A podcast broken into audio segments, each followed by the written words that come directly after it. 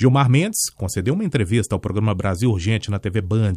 Eu acho que com a condenação ele está inelegível. Tanto é que na, na nossa fala anterior, lá em dezembro, eu dizia: uma coisa é a prisão, outra coisa é a inelegibilidade. E eu considero que ele está inelegível.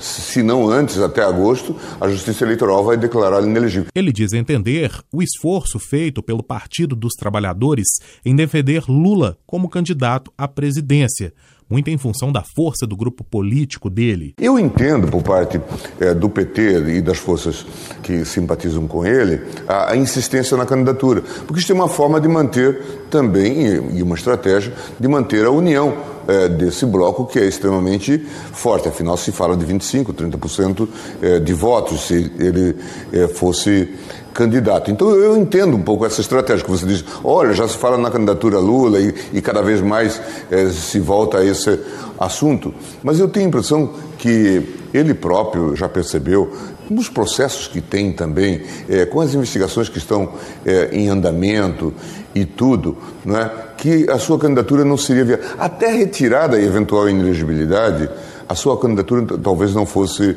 viável. O ministro também acredita que a defesa pelo ex-presidente na disputa eleitoral está relacionada à manutenção da ordem e da união dos apoiadores dele, uma vez que o grupo hoje é bem fragmentado. A mim me parece que o Lula, que é um animal político, todos nós que com ele é, convivemos sabemos é, disso, de bobo ele não tem absolutamente nada, não é? ele já percebeu, mas ao mesmo tempo ele é o único que é capaz de manter um pouco de ordem unida nesse grupo que também é muito dividido. Né? Por isso eu acho que essa insistência na sua candidatura.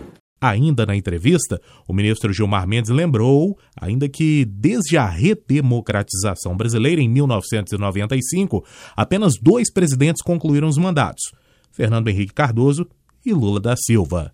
Repórter Patrick Vaz.